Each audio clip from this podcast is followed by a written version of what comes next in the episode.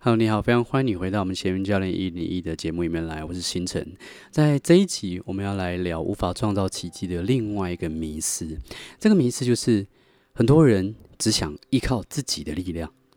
只想依靠自己的力量。我记得我在呃，差不多在八九年前那个时候。我们疯狂的去学很多的一些创业的一些技能，一些行销的一些方法。我买了很多线上的课程哦，不管是漏斗式行销啊，不管是 Growth Hacker 啊，然后不管是这个广告行销啊，SEO 啊，我看了很多很多的课程跟一些方法。但是那个时候的我就想说，我曾经是怎么样？曾经是学了一些类似的一些创业的方法成功，所以那接下来我要创造更多的成功，那我就可以。靠自己，然后一直不断看线上课程，然后一直不断去实践，一直不断去做。可是其实那个时候很辛苦哦。然后直到有一天，我看课程看到我觉得受够了，然后我也不知道怎么做，好像成效都不如预期。那个时候我想说，算了，我不想靠自己，我就买了一张机票啊，买了两张机票，跟我老婆去新加坡找我当时的那个创业的老师，一个网络创创业的一个呃一个老师，然后。我印象很深刻，我其实常讲的这个故事，就是在我去新加坡找他那十八天，然后我们又到巴厘岛去潜水，在那十八天里面，其实他没有特别去教我什么东西，就是我们都是在玩，都是在聊天，然后都是在观察他们怎么样待人处事，怎么样经营他们的生意，然后在那十八天的玩乐时间里面，大概是我这辈子学到非常非常多的一个时候。然后我从在他身上学到东西，回到台湾之后，就开始去用他的这个概念跟观念去经营我自己的一些生意。然后诶，就开始有不一样的感觉，有一种做少得多的感觉。反而我没有很累很忙，然后但是我的成绩开始去慢慢去成长，去翻倍。所以很多人可能会有一些信念，就是哦，做人一定要靠自己。然后或者是有一些人在年轻的时候很常有那些。想法就是我要我做一些事情是为了证明自己，所以一定要让别人觉得是自己的功劳之类的。可是其实这世界是一个呃，按照富勒博士讲的，这个宇宙呢，这个这个地球其实是一个，其实是一个宇宙飞船，只是这个宇宙飞船的名字叫做地球。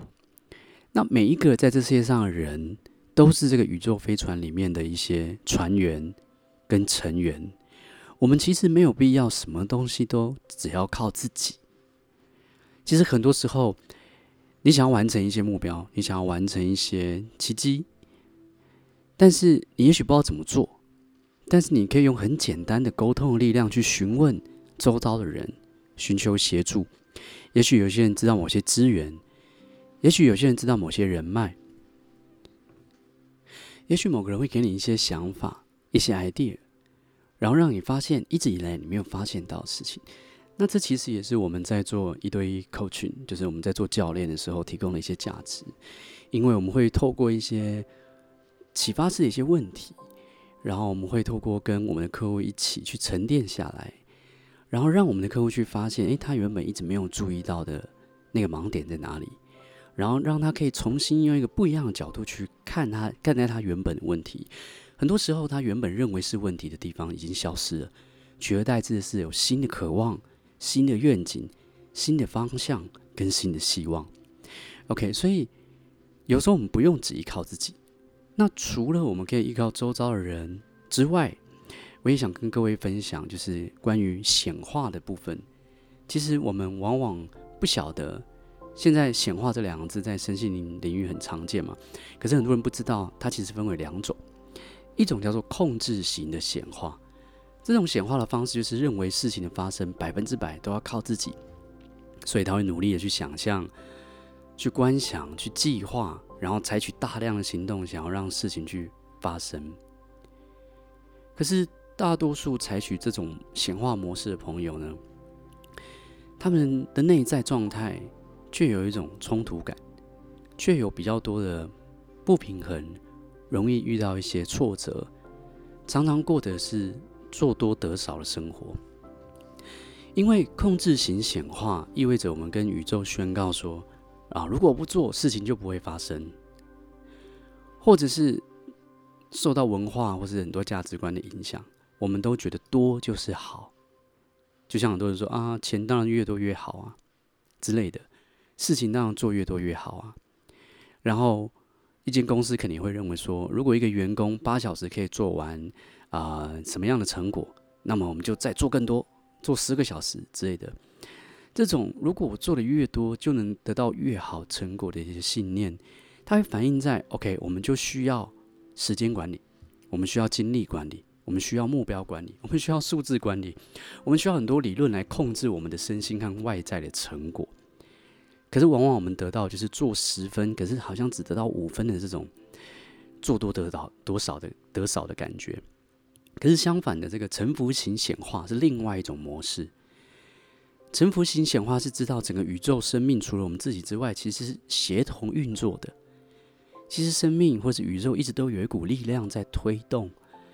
那个力量一直都在，就像太阳每每天为什么会升起，就像我们的心脏为什么会跳动，我们血液为什么会自行流动，有很多事情我们不明白，但它仍然持续的在发生，只是我们有没有运用这股力量跟它协同去运作。我们不明白电力，我们不明白世界上为什么有多如此丰富的、如此多丰富的物种被创造。懂得臣服型显化的朋友知道，我们不必。自己去控制自己的心跳嘛，它会自行跳动。我们不必搞清楚电电力怎么样运作，但我们一样可以运用它。懂得运用臣服性显化的朋友知道，要完成复杂的生命渴望，其实可以跟生命协同运作。好像我们在做一艘帆船，你其实不用拿桨不停费力的划水。如果你在大海中央，会有风，会有海流。